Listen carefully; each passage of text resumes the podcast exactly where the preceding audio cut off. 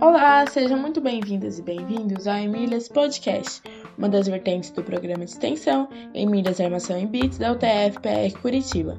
Nosso objetivo é incentivar a presença de mulheres na área da tecnologia com foco em computação.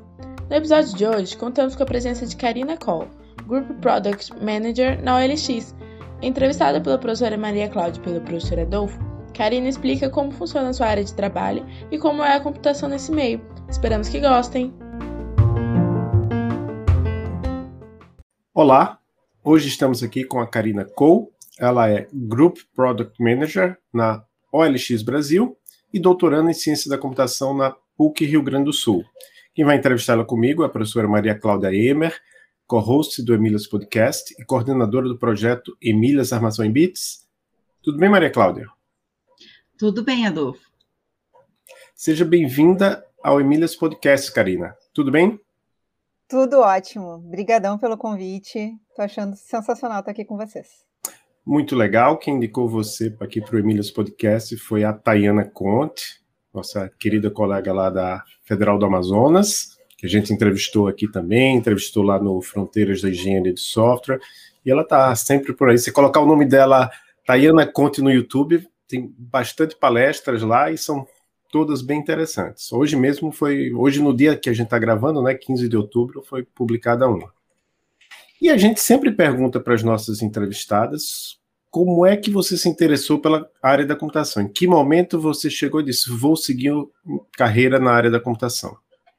Então, foi, isso foi, é bem legal, porque foi, eu, eu tinha, foi lá pro início da década de 90, uh, estimulada pela minha mãe, uh, que me colocou ela assim, não, você já está com 13 anos de idade, a gente tem que começar a pensar alguma coisa, né, mais útil para você, além da escola e não sei o quê. E ela me colocou naqueles cursinhos de informática, uhum. que tinha bastante. Então, era na época do DOS 5 alguma coisa, Windows 3.11, uh, WordStar, não era nem, nem pacote Office tinha ainda tinha inclusive aula de paint em brush, né? Acho que nem tem, nem sei se no Windows ainda tem paint, deve ter, mas era um, era um cursinho básico, mas que me, me colocou frente a frente a um computador. A gente não tinha computador em casa, não tinha acesso. Foi meu primeiro contato, acho que era na época do, de, dos 286, migrando para os 386. E, e ali foi quando eu me encantei.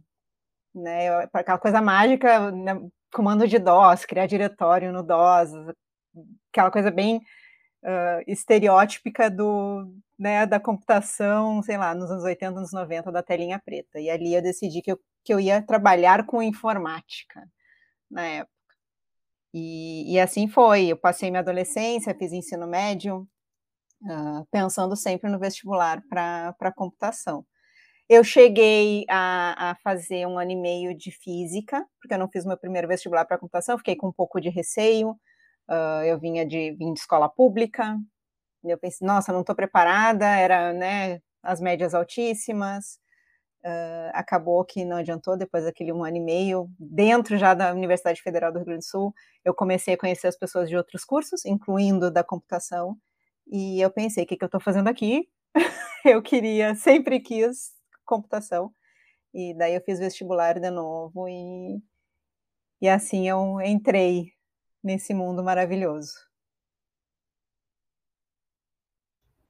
É sempre bom saber essas, essas histórias, né? E é interessante que muitas começam dessa forma, fazendo um, um curso lá na época em que ainda é adolescente, uhum. e daí acaba vendo, olha que mundo maravilhoso, vou, vou entrar, né? Vou continuar por aqui.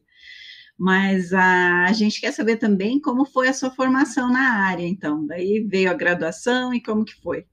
Isso, então, eu entrei na, na, na, na Ciência da Computação da Federal do Rio Grande do Sul em 99. Uh, foram quatro anos, na época eu era bolsista de iniciação científica, no segundo ano em diante eu fui bolsista de iniciação científica, uh, trabalhando com processamento paralelo distribuído. Uh, assim, o, o, meu comentário não foi simples, não foi fácil, mas também eu não tinha muito aquela noção de que ah, em outros lugares iam ser mais fáceis, mais simples. Não, era o que eu queria. Então eu tava, eu, eu abracei aquela dificuldade, né, uh, da forma como eu queria abraçar. Então, uh, meu, meu período de graduação foi isso. Eu, eu, fiz em quatro anos, eu tinha feito já algum, tinha conseguido aproveitar algumas disciplinas da, da física, uh, trabalhando com processamento paralelo distribuído nesses quatro anos o tempo inteiro dentro da universidade. Só no último semestre, que daí eu peguei, não, agora eu quero um pouquinho de indústria na minha vida, fui fazer um estágio fora. Uh, ao mesmo tempo, acabando a graduação, eu emendei o mestrado, uh, também em, em, processamento distribuído, mas daí mais voltado para tolerância a falhas. Minha orientadora foi a professora Thais Weber, uh, esposa do querido professor Raul Weber, falecido professor Raul Weber, uh, e, e, eu fiz ele também, o mestrado todo, uh, também na indústria. Então, assim, como, né, como estou no doutorado agora, sempre com a indústria, o mestrado também foi assim. Uh, e, e, foi um período também muito, muito legal, assim, que acho que a, o mestrado, ele, ele começa a dar corpo para a questão da pesquisa, né? E, e aquilo, é, é, difícil também fazer, né, trabalhando 40 horas e fazendo mais um mestrado que dedica bastante tempo também, mas eu, eu brinco assim, é, eu, eu não me ofendo quando me dizem, você é uma nerd, eu sou, eu sou uma nerd, porque eu gosto de estudar, eu gosto de entender, eu gosto de aprender, não é, uh, ah, ok, pega uma, como agora tem bastante gente, né, assim, ah, pega uma biblioteca e põe para funcionar, mas como é que funciona isso? O que, que tem por trás dessa biblioteca? Então, eu acho que essa, esse casamento da minha formação acadêmica, né, com profundidade, com, com teoria, e, e, a indústria foi, foi muito importante naquela época. Então, foi de 99 a 2005, eh, essa, esse, essa, esse embasamento, vamos dizer assim, uh, técnico, teórico, aplicado da, da computação. Mas aí, antes de, de fazer a próxima pergunta, aí eu, estou vendo que você fez uma mudança, de certa forma, na sua carreira, né? Porque você. Hoje você não trabalha mais com sistemas distribuídos. Não, não. Eles permeiam muito. E daí, por que, que sistemas distribuídos permeiam muito? Hoje, uh, tudo é digital. Tudo é na web. Tudo depende de sistemas distribuídos. Então, uh, dependabilidade, confiabilidade, resiliência de sistemas, que são as bases né, dos sistemas distribuídos, elas estão lá. Então, na época, talvez eu não tivesse toda essa consciência da importância que aquilo que eu estava estudando e pesquisando naquela época fosse permear por tanto tempo a minha carreira. Vai permear o resto da vida. Né? Até eu decidir parar, vai estar ali. Uh, mas sim, eu acabei o mestrado, Uh, deu assim, não, agora eu vou parar um pouquinho essa, essa parte mais acadêmica, vou me dedicar totalmente à indústria. E daí, né, acho que a gente vai falar um pouquinho depois uh, sobre esse meio de caminho, mas assim, por que, que eu fiz essa mudança no doutorado? Hoje eu sou pesquisadora em engenharia de software, em aspectos humanos e sociais da engenharia de software. O dia a dia de indústria, ele traz isso muito. Você tá. Eu, eu comecei como desenvolvedora de software, depois eu mudei para produto. Uh, você está com as pessoas, você está com os times. Uh, mesmo quando você é desenvolvedor, você não está só com o código. Você depende de outras pessoas, ou do mesmo papel que você, ou de papéis diferentes. Uh, e daí, quando eu resolvi retomar a vida acadêmica, eu pensei, não faz mais sentido uh, eu estudar, eu, eu me dedicar àquele tipo de pesquisa. Eu tenho aqui um, um laboratório de pesquisa presencial no meu dia a dia. Então, a engenharia de software veio com isso, né? Eu comecei desde 2009 trabalhando com metodologias ágeis também. Então, acho que começou a fazer muito mais sentido aquilo ali para mim. Então, foi, foi essa mudança, foi o dia a dia de trabalho que, que, que trouxe essa, essa mudança aí acadêmica. Interessante. E aí, uma outra questão que a gente sempre gostaria de perguntar aqui, talvez a gente gostaria de um dia não precisar mais perguntar, né? É, mas a gente gostaria de perguntar e ter uma resposta. Não, ah, já aconteceu algumas vezes, né, Maria? Não, nunca tive dificuldades, mas a gente se pergunta se você enfrentou dificuldades na escola ou no trabalho por ser mulher. Sim, algumas. Uh, eu vou dizer assim, na época da faculdade, eu acho que eu não tinha muita consciência. Eu, eu hoje que eu tenho a consciência, eu digo, eu passei pela graduação uh, até com uma certa inocência. Eu hoje penso assim, ah, nossa, aquelas coisas que eu passei, talvez se eu tivesse a consciência de hoje, eu teria respondido de forma diferenciada, alguma coisa assim. Uh, eu não eu não sei se eu não dava bola, eu não sei se eu não dava peso para aquilo, a minha, o meu foco é, eu tenho que passar por isso aqui, eu quero me formar em computação, eu quero trabalhar com isso, falem a bobagem que queiram falar. Uh, então, assim, naquela época eu acho que foi isso. Mas essa é a Karina de hoje, 20 anos depois, fazendo aquela análise. De ouvir assim, ah, que você não devia estar aqui, que você devia estar em casa lavando louça, esquentando a barriga no fogão, esfriando no, tanque, essas, esse tipo de coisa, tudo escutei.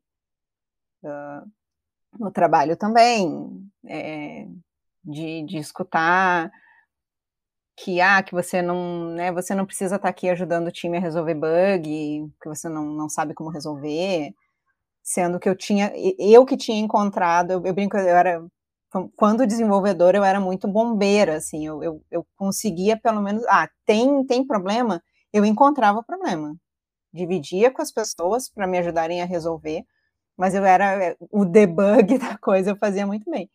Mas de escutar, assim, ah, você não, não vai conseguir resolver, você não vai conseguir ajudar, você não tem por que estar tá aqui, vai, sei lá, vai estudar psicologia, vai estudar enfermagem, vai estudar qualquer outra coisa.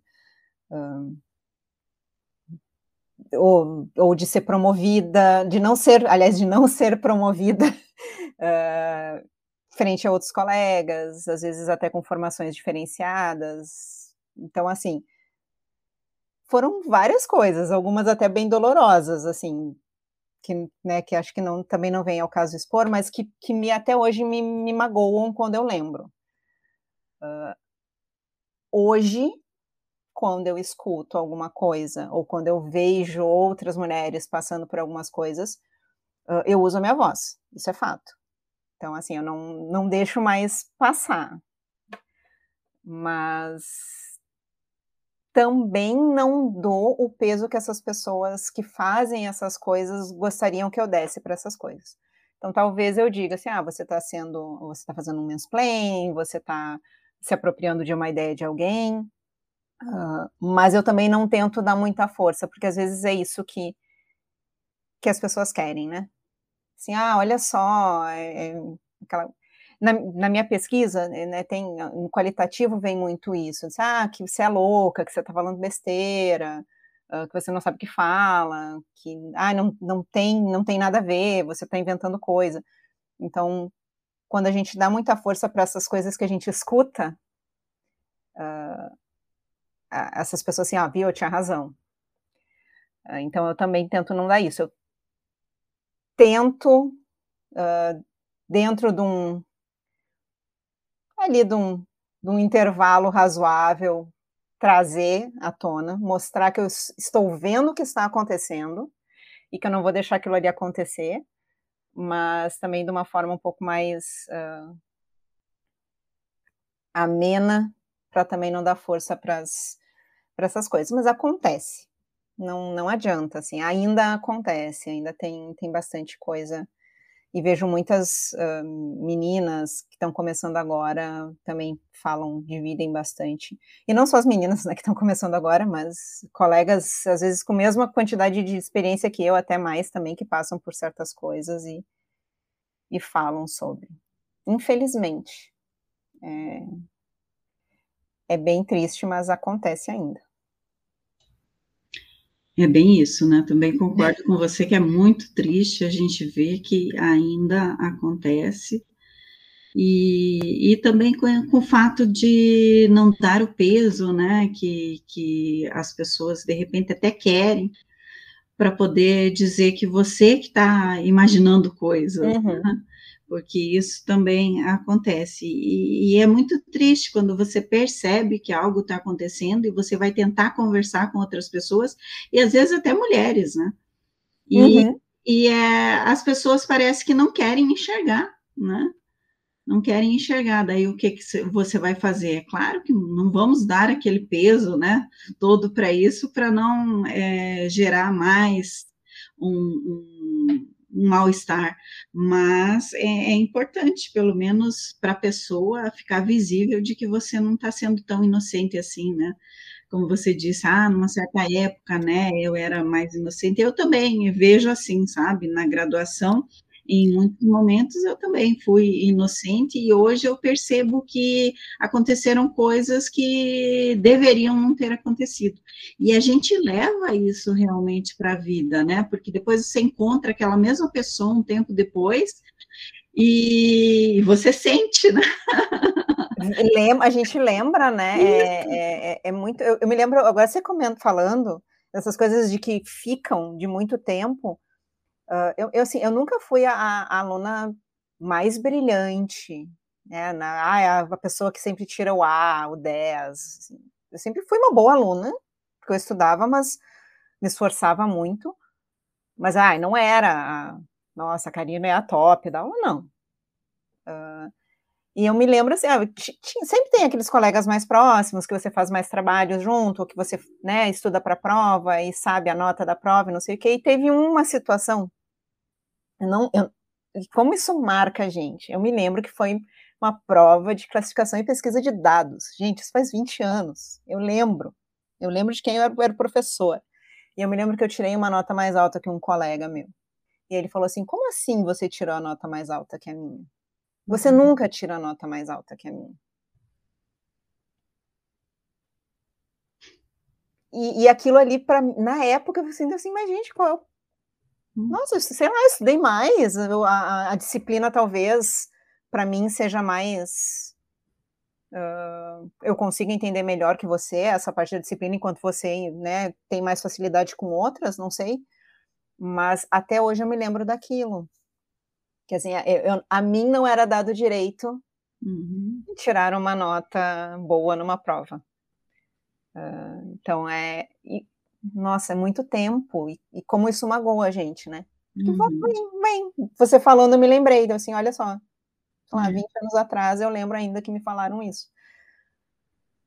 Ou, por exemplo, quando tinha colegas fazendo, eu, eu trabalhava com computação paralela distribuída, meus colegas estavam montando cluster de computador, eu estava fazendo, eu era bolsista, eu estava fazendo trabalho burocrático de atualizar currículo Lattes. Uhum. Assim, por quê? Por que, que meus, os meus colegas homens estão lá montando os clusters que a gente recebeu, fundiados pela pesquisa, e eu estou fazendo o trabalho uh, burocrático. Então, hoje eu tenho mais clareza disso. Uhum. Mas, e vejo, continuo vendo acontecendo. Mas eu vejo também que as meninas, uh, elas têm muito mais isso presente, né? Então, elas Sim. já não deixam mais na base essas coisas acontecerem. Então, isso é, isso é muito legal. É, é verdade. Eu vejo na graduação que tem, tem momentos, né, em que eles precisam implementar, e tem a parte da documentação também, e tem aqueles grupos em que a, a menina fica com a implementação e, e o rapaz fica na parte da documentação, sabe? E, e, quando a gente ia anteriormente, sempre era o contrário, né? Ó, você fica aí com os, com os documentos. Tinha os, os, estereótipos, né? A mulher uhum. é teste e documentação. Isso. É. Né? Agora Hoje tem um pouquinho disso com front-end e back-end. Uhum. A mulher faz front-end, homem faz back-end. Então, assim, sempre tem alguma fase, alguma coisa que ainda tem esse estereótipo. Mas acho que eu acredito muito nessas novas gerações, né? Essa galera que, que tá por aí, assim, que é um pouco mais vocal e, e não se deixa colocar em caixinhas, assim. Então, vamos ver, tomara, tomara que, que melhore. Eu também confio nisso e confio nessa, vamos dizer, nesse, nesse período, né, em que a gente já se conscientiza, tem mais maturidade para falar desse assunto. Então, a gente faz com que essa nova geração também é, perceba antes do que nós percebemos, né? Então, acho que e, e isso é uma evolução e vai ajudando para que a cultura mude, né? Porque é isso que a gente precisa, que as pessoas mudem culturalmente em relação relação a, a essa questão de gênero. Né? Com certeza. Aí uma outra pergunta que seria, como é o seu trabalho na OLX, então?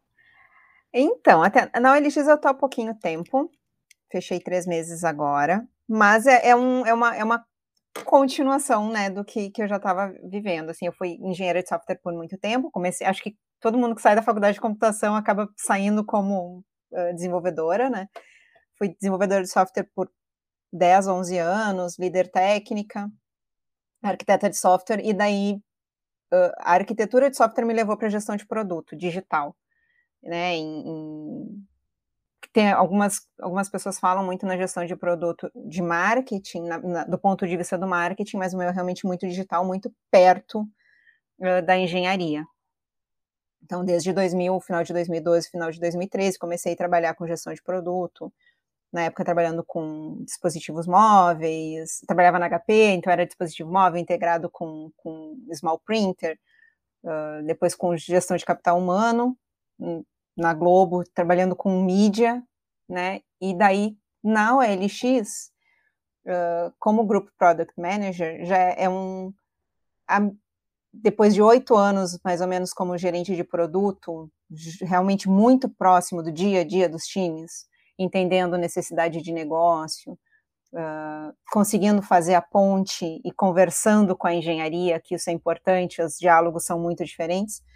Então, eu assumi uh, gerente de produto. Eu já não era mais a gerente de produto, mas eu consegui, então, usar a experiência para duas coisas. Uma, para estar tá numa uma, uma parte mais estratégica, então, trabalhando mais perto da diretoria, dos, dos stakeholders, do, do C-level da empresa, para decidir que, quais, né, a partir dos, da visão da empresa, conseguir decidir como é que aquela estratégia se cascateia para os times e ajudando outros uh, gerentes de produto se desenvolverem como gerentes de produto.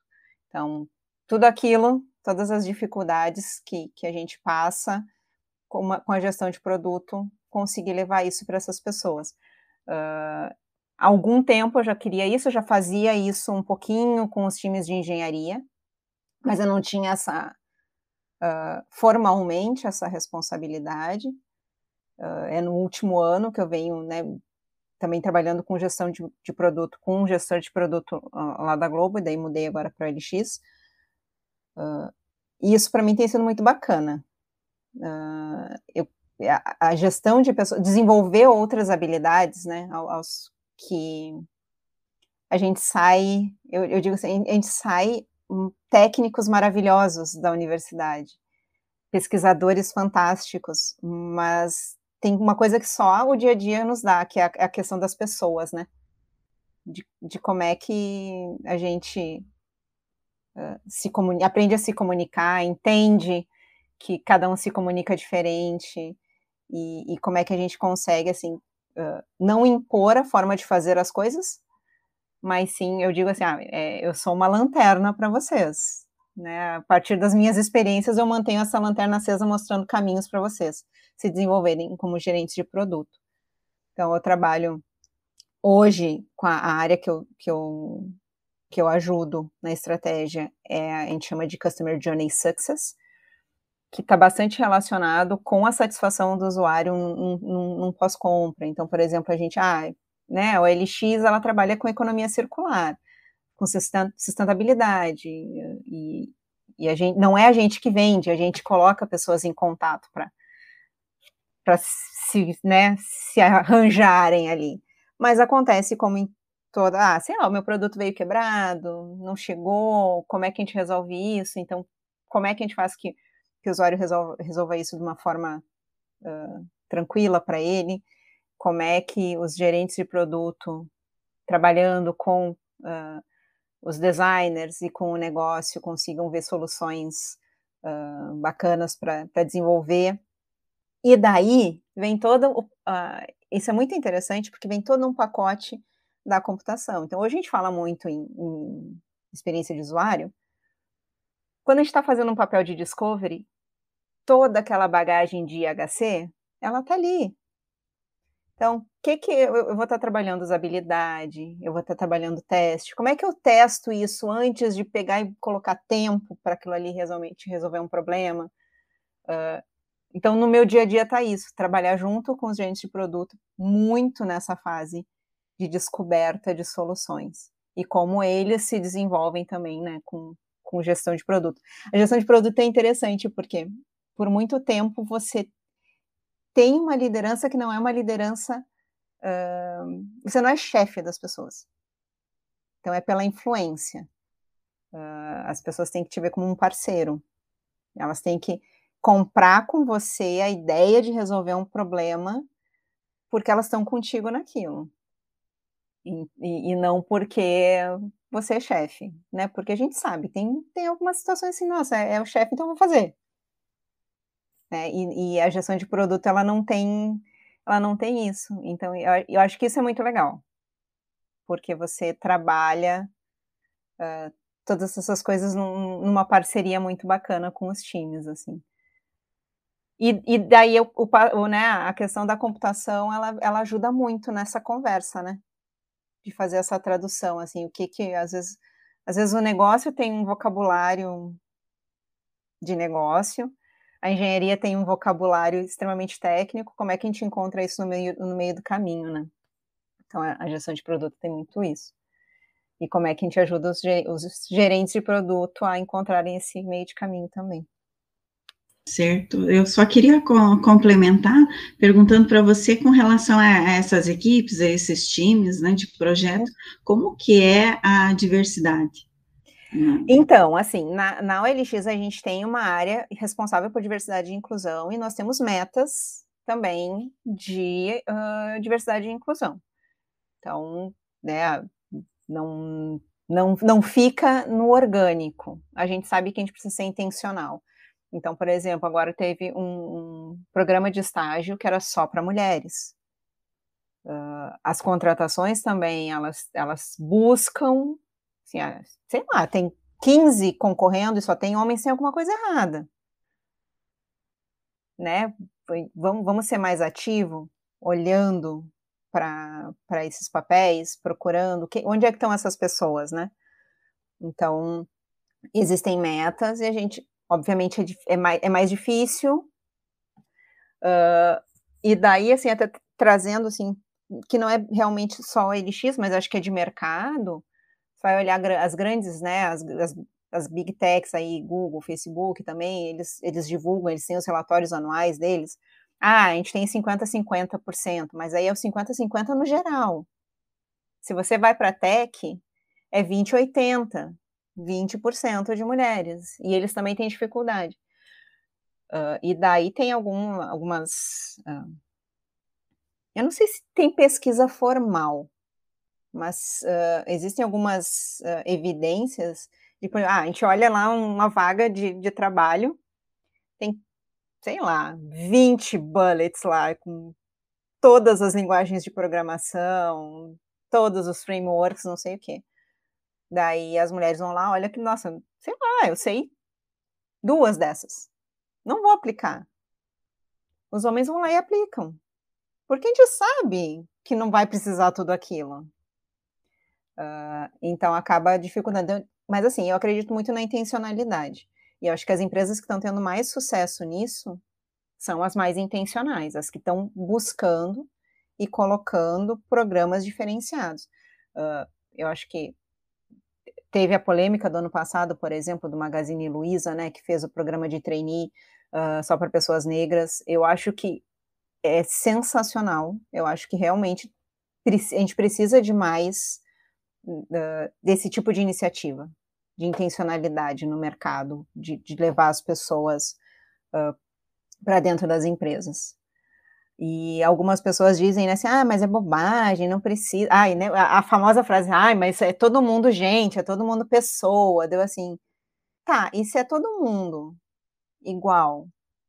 Uh, o Brasil, ele é 50% mulheres, 50% negro. Acho que até mais, até. Posso até estar tá falando alguma uh, informação errada. Mas onde é que está essa representatividade na computação? A gente não vê. Então vamos trazer, vamos trazer para dentro. E eu fico muito feliz, assim, eu acho que uma das coisas também que me... Uh, a Elix é muito preocupada com pessoas. Não, não necessariamente só, né, com, com a diversidade e a inclusão, mas com esse cuidado com as pessoas. Então, acho que isso é, acaba sendo bem bacana.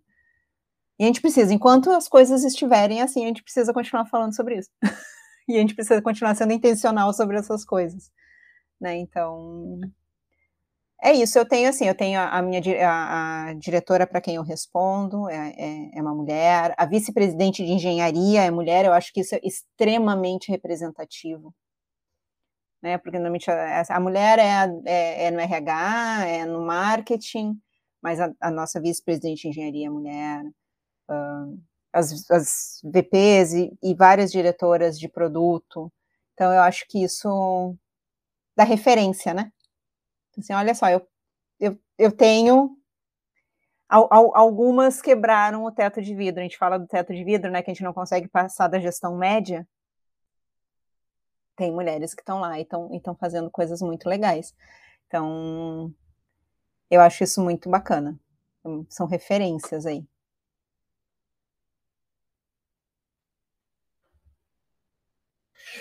E outra coisa, agora mudando um pouco de assunto, mas gostei muito de saber né, que a OLX preza isso aí de ter mulheres também cargos de direção numa proporção adequada. Mas agora, passando um pouco mais para sua vida acadêmica, né? Que é uhum. é até um. Acho que vai estar tá indiretamente aí a pergunta, como é que você consegue conciliar as duas coisas, né? uhum. né? Mas a pergunta é: qual é o tema de pesquisa do seu doutorado e se ele está relacionado à sua dissertação de mestrado, porque houve um, um tempo entre os dois aí. Então, né, eu, eu comentei, né, que eu, eu, a minha área é aspectos humanos e sociais da engenharia de software, uh, e eu, eu brinco que quando eu conversei com, com o Rafael Pricladini, que é meu orientador, quando eu estava para entrar no, no, doutorado, ele me deu esse presente que foi, dentro dos aspectos humanos e sociais, trabalhar a diversidade de gênero. O Rafael, ele, né, o, se olhar o, o, grupo de orientandos dele, tem eu trabalhando diversidade de gênero, tem uma colega trabalhando uh, diversidade racial, uh, tive uma colega no, Tá, ela acabou o mestrado, agora está no doutorado, trabalhando a, a diversidade do ponto de vista de vulnerabilidade social que a gente fala pouco ainda, né? Querendo ou não, a gente ainda, né? E eu falo, quando eu falo a gente, eu falo a gente como computação, a gente né, é uma área muito elitista e meritocrata, então a gente às vezes não se dá conta de como isso dificulta a entrada das pessoas na área. Uh, a mim ficou ali a questão da diversidade de gênero. Não, tá, não tem nada a ver com o mestrado. Eu acabei o mestrado em 2005, retomei para o doutorado em 2018. Uh, totalmente uma quebra de, de paradigma. Foi 2018? 2018, a pandemia me tirou a régua de tempo. Eu já não sei, mas metade do meu doutorado foi durante a pandemia, já me perdi. Uh, mas não. O que eu posso dizer, a única coisa que eu posso dizer assim, nossa, a, a, no mestrado Uh, a minha orientadora, eu acho que ela, ela foi essencial. A Thaís, ela foi, foi uma super referência. Então, se tem algum link, não é o link do assunto do trabalho, mas sim, acho que esse link de, de referência de pesquisadora. E o Rafael me deu esse presente. Eu falei, Rafael, eu queria, eu queria trabalhar com com a questão dos times, eu quero trabalhar com os dados relacionados a times, seja agilidade, seja só métricas de times. Um, quero muito trabalhar com a questão de dados mesmo, sejam quantitativos, qualitativos. Uh, quero entender isso. Eu, eu, como eu tinha esse link forte com a indústria, uh, eu sabia que eu, eu, tinha aí alguma coisa uh, para acrescentar. E daí na nossa conversa ele perguntou: assim, ah, você não quer botar aí um mais um pilar, que é o da diversidade de gênero. E, e daí foi, foi muito bacana. Então, eu, que, que, eu acho que o link com tudo que a gente está falando até agora, a, a, minha ideia era, é um trabalho quanti-quali, uh, tentar mostrar que tipos de impacto a gente tem nos times com mais ou menos diversidade de gênero. Daí até dando um pouquinho de spoiler, isso é, é muito interessante, até agora é, é muito balanceado o que eu tenho visto, olhando os dados quantitativos dos times. Eu não posso, eu não, eu não, tenho como dizer. Eu me lembro até quando eu estava fazendo a proposta para entrar no doutorado, um, uma professora da banca me disse assim: Karina, e se você descobrir que não tem diferença? Deu assim, nossa, vai ser sensacional se eu descobrir que não tem diferença. Porque isso a gente, é, acho que a sociedade ela se baseia nessa delírio coletivo de ainda, né, 2021, de que uh, gênero ainda é um, impedimento para a computação, para engenharia de software. Então, se no dia a dia eu não vejo essa diferença acontecendo, estou trabalhando com viés. E isso aparece no qualitativo. Então, quando a gente vai perguntar para as pessoas, as pessoas continuam ouvindo as mesmas coisas que eu escutava, elas continuam, né, uh, passando por problemas, sendo uh, menos mulheres sendo menos promovidas ou tendo menos oportunidades que os colegas homens, coisas desse tipo. Então, eu tento trazer esse dia a dia. Tem bastante trabalho relacionado a gênero quando a gente fala em, em open source, né? Que a gente tem bastante coisa disponível, o GitHub está aí, os trabalhos de open source estão todos disponíveis.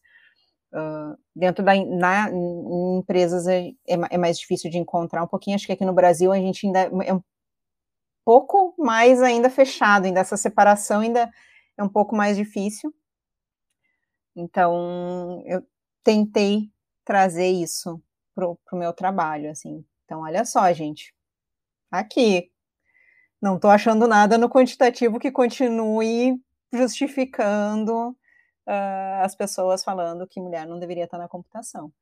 Mas no qualitativo vocês continuam uh, sendo, né, uh, preconceituosos, talvez não sei se essa é a palavra, mas eu acho que alinha um pouco com isso. Então, acho que é, é onde o acadêmico se junta aí com, com a indústria e é onde eu consigo contribuir. E essas conexões, elas são muito importantes, né? Quando a gente consegue eh, chegar à indústria e fazer esse tipo de pesquisa e, descobrir é, coisas interessantes que nós ainda não, não temos certeza, vamos dizer assim, né? A gente tem algumas evidências, mas a gente não tem certeza do, do, do, que acontece. E sendo uma resposta negativa ou positiva em relação à sua hipótese, não há problema nenhum. O importante é você fazer a pesquisa, né? E não quer dizer que por ser negativa foi um fracasso, de jeito nenhum. Né? Então, acho que é muito importante mesmo a, a pesquisa que você está fazendo, né? E aí, é, já continuando nesse assunto, né, tem, tem esse artigo de sua autoria, né, uhum. que, é, que é a respeito de desafios das mulheres, né, na, na liderança, no papel de liderança em engenharia de software, que é um estudo qualitativo que você uhum. fez. E eu queria saber um pouco a respeito disso. Acho que talvez o que você foi falando já tenha a ver também, né? Mas em relação aos resultados dessa pesquisa. Então, esse, esse é um dos artigos. Eu, eu, isso é uma coisa bastante legal, que desde o início do, do doutorado eu acabei. Todos os estudos que eu ia fazendo, que, que ia levando para alguma, né, alguma coisa relacionada à, à, tese, eles foram sendo publicados. Eu acho que esse, se não me engano, é o último, acho que é de, do início do ano. É, é do ah, início do ano. É do início do ano, né? Então é. ele é bem assim. É, é, saiu do forno. Saiu do forno. Uh, então, eu peguei. Eu, eu tenho um. Eu, eu, me aproximei muito de um grupo de mulheres gestoras. Uh, uma delas tem, assim, a gente. É, é, é, muito interessante, assim, a gente se conheceu há pouco, sei lá, fazem quatro anos, mas os nossos, nossos nossas trajetórias acadêmicas e profissionais são muito parecidas. Uh, algumas outras são um pouco mais jovens, mas também já estão na, na gestão.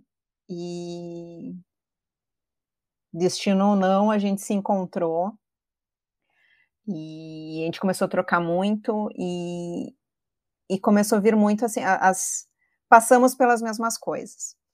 E deu assim, nossa, eu acho que é um é um beta teste do meu qualitativo, né? Eu acho que eu posso testar o qualitativo da minha da minha tese nesse grupo de controle aqui.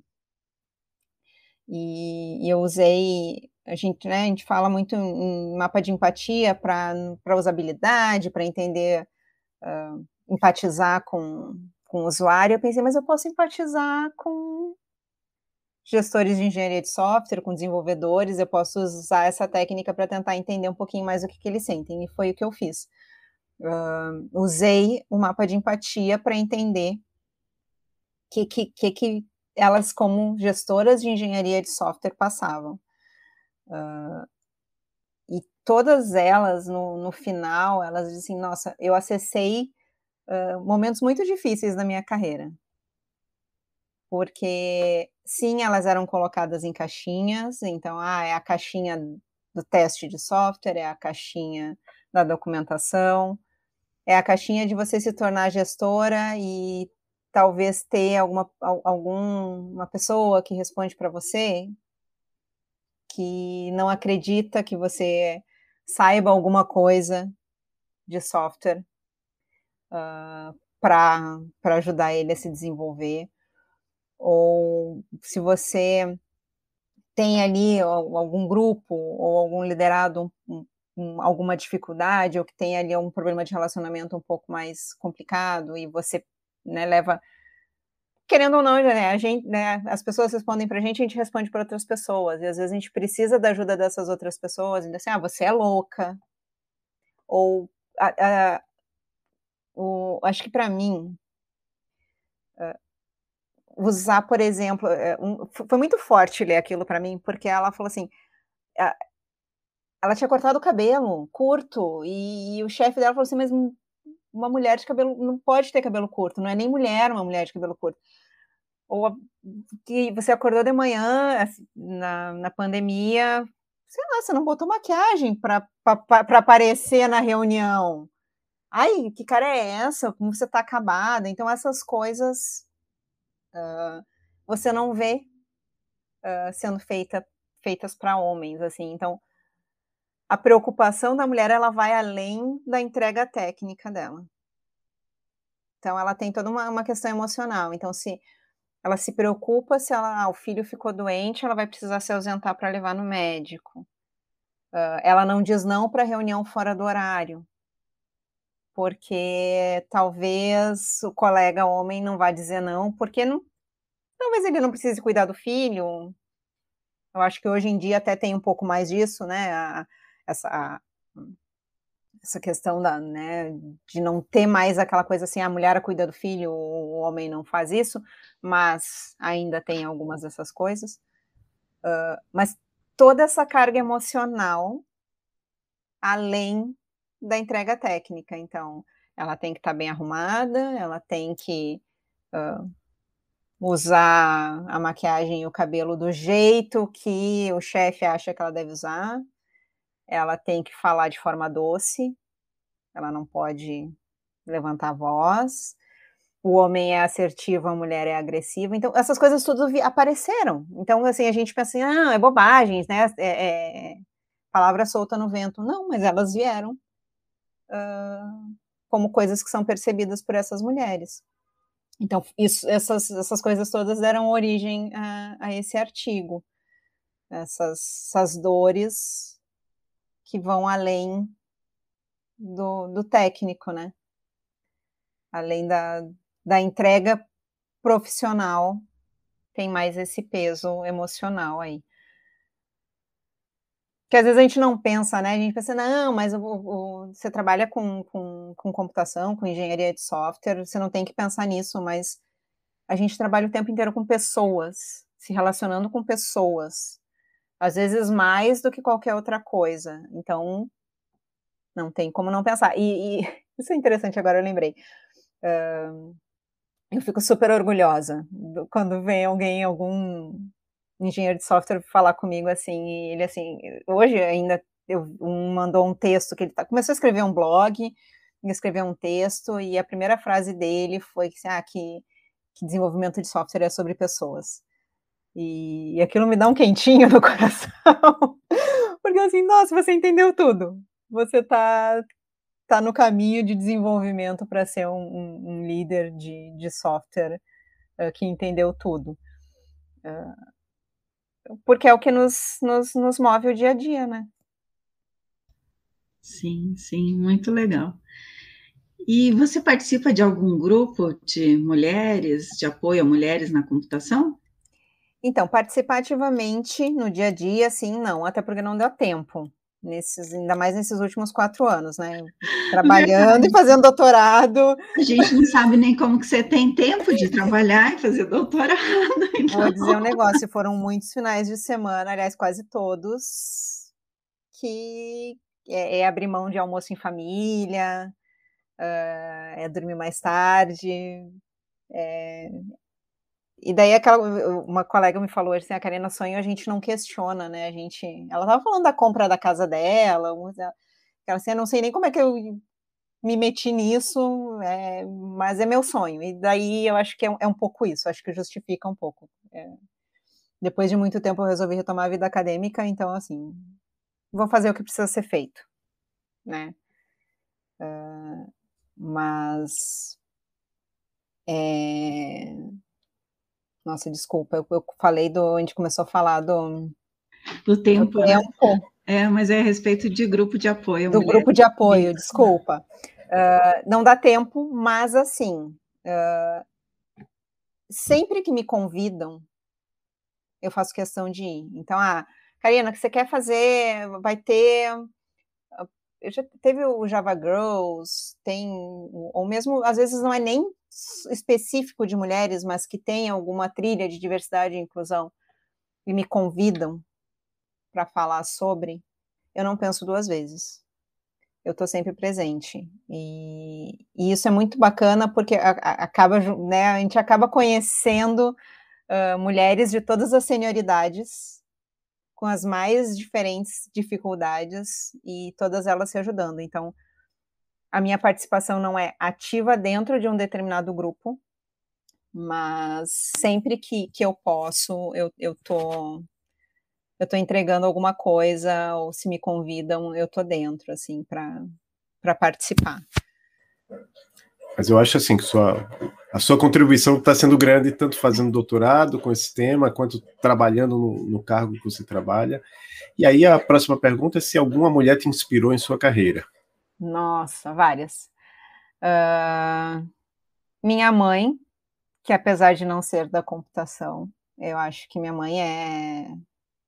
Nossa, é, é inspiradora demais, assim. A minha mãe não tem graduação, minha mãe é uma pessoa que vem do, veio do interior, tem, ó, oh, meu Deus, estudou horrores, mas ela tem muito aquilo assim, ela, você precisa estudar, você precisa ser independente, uh, e o que eu posso fazer é te dar todo o suporte para você estudar e se tornar uh, o que você tiver que se tornar, né? Mas desde que você seja uh, independente na sua profissão. Então, ela, eu acho que isso é, é, inspirador demais, independente de ser da área ou não. Uh, todas as professoras da graduação, mas assim, eu tenho, né, eu preciso falar da Thaís, que eu acho que foi a. Que na, na graduação, os meus orientadores uh, foram homens, obviamente, Uh, não, não, não tenho o, o, que falar, mas assim, a, tem a conexão, né? Uh, eu digo assim, a Thaís, mesmo quando ela uh, tinha alguma coisa dura para falar, uh, era, vinha com todo um, um embasamento de, do, de como aquilo tá, estaria afetando a mim, de como aquilo era importante para o meu trabalho. e eu, me, eu nunca vou esquecer ela me dizendo, nunca vou esquecer isso, ela me dizendo assim, Karina, depois que você sair daqui, ninguém vai olhar as notas do, do, seu, do seu, seu histórico escolar. né? Talvez para entrar no mestrado, talvez para entrar no doutorado, as suas notas façam, mas não é a, a, nota que, que vai fazer. Então, se você tirou um A, um B ou um C, no seu dia a dia não é isso que vai fazer a diferença. Então, é, isso me marcou muito. E as mulheres que trabalham comigo, eu acho que esse, esse por exemplo, esse grupo de mulheres que do artigo que a gente comentou, uh, elas são absurdamente inspiradoras, absurdamente inspiradoras. Uh, acho que por causa de todas as dificuldades. Tayana, preciso citar a Thay. Uh, eu conheci a, a Thay, acho que foi uma das primeiras, uh, fora as profs da PUC, a Thay foi a primeira prof que eu conheci, a primeira pesquisadora em engenharia de software que eu conheci fora da PUC, uh, que, que o Rafael me, me apresentou. O Rafael tem muito disso, ele, ele te introduz a muitas pessoas, isso é muito bacana.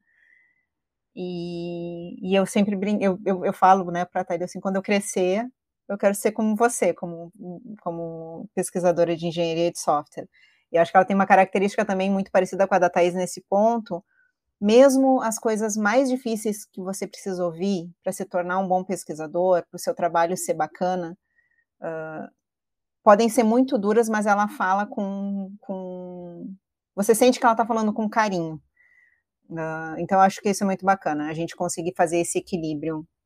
Uh, né, do, do que precisa ser dito, precisa ser ensinado e, ao mesmo tempo, isso ser feito com carinho. Uh, a Milene Selba, de, de HC, uh, que é professora aqui da PUC, tem um, uma admiração enorme. Eu, eu digo para a Milene, é muito legal estar uh, tá perto de você agora, porque eu me lembro da Milene no, na lista da SBC quando eu fazia graduação. Eu me lembro ela mandando os e-mails Deu assim, nossa, daí que você começa a fazer o link, né, daquelas pessoas que você já acompanhava, uh, mesmo na graduação, assim, então, uh, eu acho que agora, assim, que eu, que eu me lembro, são essas as mais marcantes, assim, tanto profissionalmente, acadêmico, são essas, essas grandes mulheres aí. Certo. E o que você diria para as meninas, né, que, que são a nossa audiência? É claro que os rapazes também ouvem o podcast, eu acho que Devem, isso é né? muito Precisam importante. Ouvir. Isso, precisam ouvir. Isso é muito importante para nós, né? Mas o que você diria para as meninas pensando em incentivá-las a seguir a carreira nessa área de computação? Eu acho que é nunca deixar que ninguém diga que elas não possam. Uh, é, não, assim, não, não vou dizer que é fácil, não é fácil. É difícil, mas é difícil para todo mundo, não é só para mulheres que é difícil. Eu, eu assim, ah, sei lá, cálculo 1 é difícil, é difícil, é difícil para todo mundo. Uh, sistemas operacionais é difícil, é difícil, é difícil para todo mundo. Aprender a programar é difícil, é difícil para todo mundo. Não é, não é uma questão de gênero. Uh, então, não, não deixa a influência externa, essa, essa influência maléfica que, que mexe com a cabeça da gente, uh, influenciar nisso. Então, se junte às pessoas que querem ajudar, né? Se junte, se, se una às pessoas que, que ajudam, uma mão puxa a outra, né? Vamos, vamos de mão dada juntos, uh, que a gente chega todo mundo junto. Eu, eu acho que principalmente para as meninas de agora, eu acho que elas fazem isso melhor do que a minha geração fazia, que é ajudar uma a outra. Né? Acho que teve por muito tempo uma questão de, de tentar jogar mulheres contra mulheres. E eu acho que isso mudou. Eu acho que hoje em dia a gente se deu conta que a gente juntas, a gente consegue muita coisa, a gente tem muita voz. Então, é, eu acho que é muito isso. É se ajudarem não se amedrontarem frente às coisas que, que dizem de, de não poder, assim. E se for difícil, vai ser difícil para todo mundo. Coloca um pouco mais de estudo e, e, e vai, dar, vai dar sempre certo. Então, agora a gente chega no momento indicações, onde a gente pede que a nossa convidada indique algum livro, filme, série, podcast, qualquer coisa que seja da área ou não, para as nossas e nossos ouvintes, pra, até para dar tempo para você pensar, eu vou, vou repassar uma indicação que eu vi hoje no Twitter da Nina da Hora, que é estudante Maravilhosa. lá. Da, não sei se ela já se graduou, mas é, as pessoas conhecem, ela é bem famosa. Uhum. Ela, ela, disse que acabou de sair em português o livro Algoritmos de Opressão, de Safia Noble. Foi traduzido para o português, né, já existe em inglês faz tempo, então acho que essa eu vou deixar a, essa indicação lá no, na descrição do, do episódio, e aí fica a palavra para você dar um ou mais indicações. Que é um assunto, assim, antes da minha indicação. Eu, eu, eu, eu, eu fiz, eu fiz, eu, eu roubei, tá? Eu tenho até os livros aqui do lado. eu, eu sabia que a pergunta ia vir, eu, eu me preparei. Uh, mas fazer um parênteses, eu acho que uh, essa questão dos algoritmos, uh, até um, um, um parênteses, antes de parênteses, em 2019 eu fui para a JailConf, em Washington, falando um pouco sobre isso, sobre agilidade, sobre diversidade, e, e, e, o meu exemplo veio muito forte em relação aos algoritmos de, de identificação de pessoas, uh, e como esses algoritmos e as técnicas que são usadas, elas uh, têm a questão racial muito presente, de forma, em forma de preconceito. Né? Os algoritmos e as técnicas utilizadas, elas tem um viés muito grande. Daí a discussão, acho que a grande discussão em torno disso, assim, ah, não, mas é um algoritmo, são os dados, né? Mas se a gente sabe que os dados estão enviesados e, e, e se você vai fazer uma regressão e, e, ele vai te dar um resultado enviesado, você vai perpetuar esse viés ou você, sabendo disso, você vai ajudar a resolver esse viés? Né, a gente trabalha com computação não quer dizer que a gente não é um ser humano. Essas coisas são. E, gente, e, é, e é tão antagônico a pessoa falar isso, porque a computação ela está aí para ajudar a resolver os problemas das pessoas. Nós somos problem solvers. Por que, que a gente ignora isso, né? Então, uh, eu acho essa questão dos algoritmos muito legal. E daí, as minhas indicações, elas não são necessariamente de computação, mas são uh, coisas que eu gostaria de ter tido mais contato há muitos anos atrás. Que eu, entendo, que eu entendo que se eu tivesse tido, talvez algumas coisas tivessem sido mais fáceis. Uh, uma uh, é um livro do Daniel Goleman sobre inteligência emocional, que é a gente reconhecer, não negar os nossos sentimentos, seja ele quais forem, seja ele de um sentimento de amor ou um sentimento de raiva, mas a gente identificar eles e saber lidar com eles. E daí eu peguei aqui da minha bibliotequinha uh, dois livros da Brené Brown. Ela é uh, graduada, mestre e doutora em, em serviço social. Uh, e, e, trabalha hoje em dia ela trabalha muito todo a pesquisa dela é muito aplicada à, à gestão os livros que eu peguei aqui foi um A Coragem de Ser Imperfeito, e daí o subtítulo é Como Aceitar a Própria Vulnerabilidade, Vencer a Vergonha e Ousar Ser Quem Você É, e o Mais Forte do Que Nunca, que é o Caia, Levante-se Tente Outra Vez. Parece nome, esse segundo parece nome de, de título de autoajuda, uh, mas é super baseado em, em, em, pesquisa científica qualitativa com milhares de pessoas. Uh, ela fala muito da, que, eu acho que ela, da questão do medo, da vergonha e da vulnerabilidade, né? Acho que o medo a gente sabe que às vezes nos paralisa, ele é importante para a gente não fazer nenhuma cacaca, uh, mas quando ele nos paralisa, ele é, ele é péssimo. A vergonha também, ela nos paralisa, mas eu acho que um, eu acho que o mais tocante aqui para mim foi um, um, uma virada, um ponto de virada para mim, uh, foi quando eu, eu comecei a ler o trabalho dela sobre vulnerabilidade, porque a gente tende a uh, usar vulnerabilidade como um sinônimo de fraqueza. E, e, ela traz exatamente o contrário, que é a gente eh, estar aberto. Então, assim, eu ouvi alguma coisa uh, dura em relação a mim, e talvez tenha sido entregue de forma inadequada, agressiva.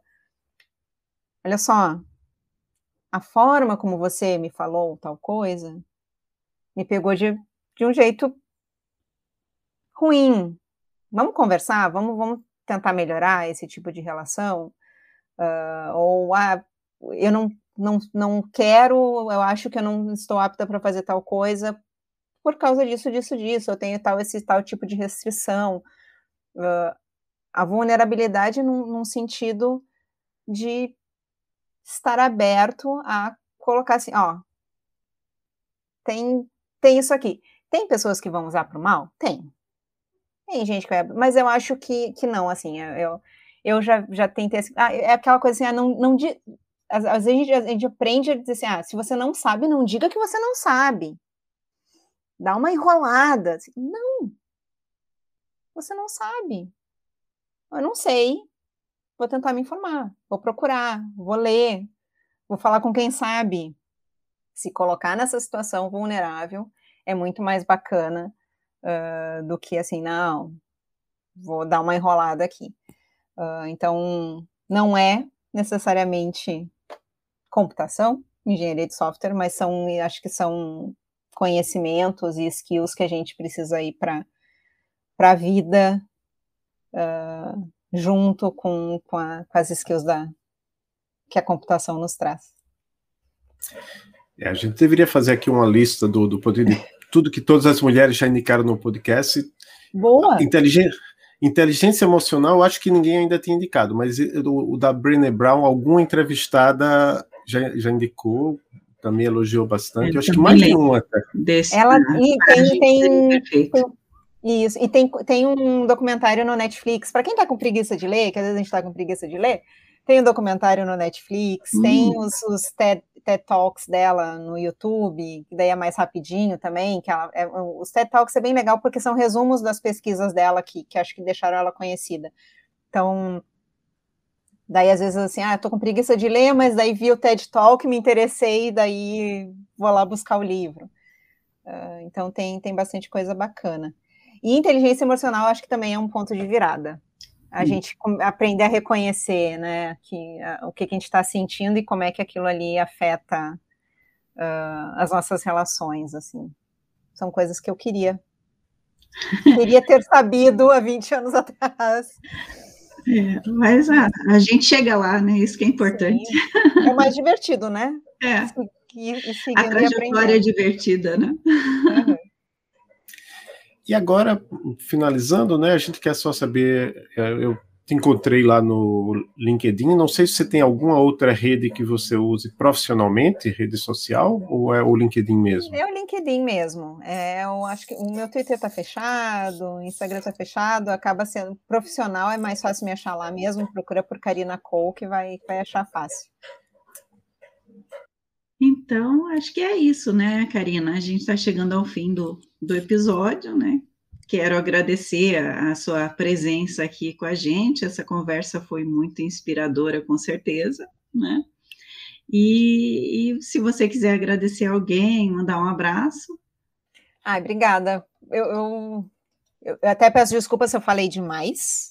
Eu tendo a falar demais. Uhum. Uh, agradeço muito o convite, fiquei muito feliz. Eu acho que é sempre uma, uma super oportunidade uh, né, falar sobre o assunto uh, sobre, né, e tentar, eu digo assim, se, se alguém, eu, eu tive uma, uma, uma, menina que trabalhou comigo que ela falou assim, eu não desisti do curso de computação porque eu ouvi uma fala sua, então eu acho que isso é importante, eu acho que é isso que, que me faz sempre participar, sempre que eu posso, então eu agradeço muito o convite, uh, e eu acho que assim, meu agradecimento, meu abraço é, é é para todas essas grandes mulheres meninas que, que são da computação e que estão estão aí no não desistam nunca uh, sigam sempre em frente e não deixem ninguém né como eu já disse não deixem ninguém dizer para vocês que vocês não podem fazer.